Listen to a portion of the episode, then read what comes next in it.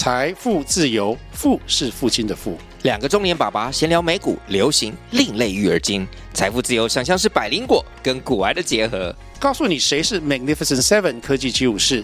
你该买瘦瘦比双巨头吗？从马斯克到泰勒斯，从华尔街到好莱坞，我们都追得上。新的一年听新的 Podcast，让我们一起财富自由，富是父亲的富哦。大家晚安，我是邓哥。现在呢，报告第一手最新的这个美国非农就业数据报告的这个数字给大家听。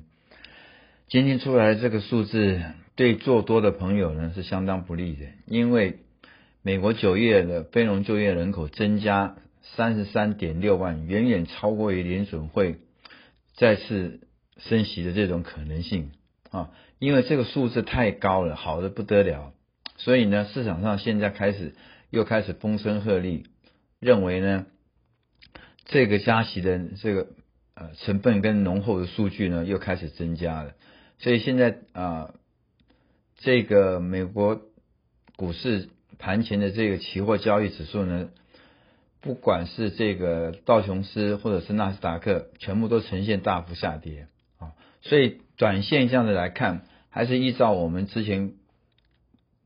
的眼光跟看法，这个通膨呢很难在短期时间时内压压制下来，所以在对阵这个后续的这个事件的预期，就是短期数据呢这么高的通膨数字，就业的数据也是良好，所以这样搭配起来，十一月份在加息的这一个。比例百分数一定还会再提高，所以做多的朋友千万要记住，要小心啊！所以我们前几天也特别跟大家讲，你不要见红就去追，见黑就去杀，刚好你要反人性心理，见红卖出，见跌呢有急跌的时候进入买入，你这样短线上面才有获利可期。现在的盘非常难做，因为成交量已经萎缩到只有剩两千亿的量缩呢。价格的波动就小，波动小呢，价差就小。所以如果你做短线、中线、长线，在这里你要分清楚。OK，在这边就先跟大家报告，祝大家晚安，以及连续假期的快乐，拜拜。